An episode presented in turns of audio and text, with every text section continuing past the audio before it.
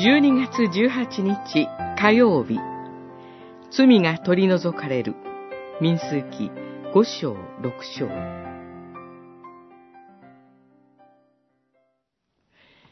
主はモーセに仰せになった。イスラエルの人々に命じて、重い皮膚病にかかっている者、老出のある者、死体に触れて汚れた者をことごとく宿営の外に出しなさい。男女とも必ず宿営から出しなさい。私がそのただ中に住んでいる宿営を怪我してはならない。五章、一節から三節。主なる神は、具体的に目に見える仕方でご自分の民を教育されました。幕屋と宿営の配置は、神の民の中心に神がおられることを教えます。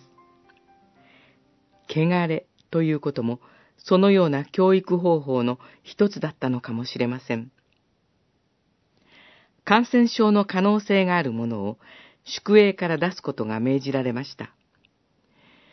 衛生観念が未発達な中で、主はご自身の民を病気から守ろうとされたのでしょう。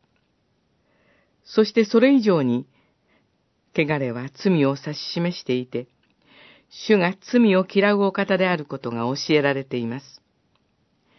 主がただ中に住まわれるゆえ、その民から罪、汚れは取り除かれるべきなのです。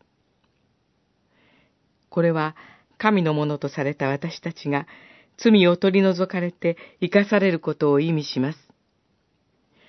立法は汚れからの回復の道筋を丁寧に記しています。それは、罪が取り除かれることにこそ、神の救いが現れるからです。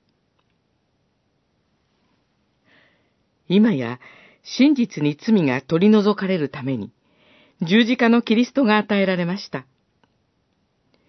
なお罪の残りかすに苦しむ私たちですが、キリストがただ中に住まわれるゆえに、神の聖なる民であるとは真理です。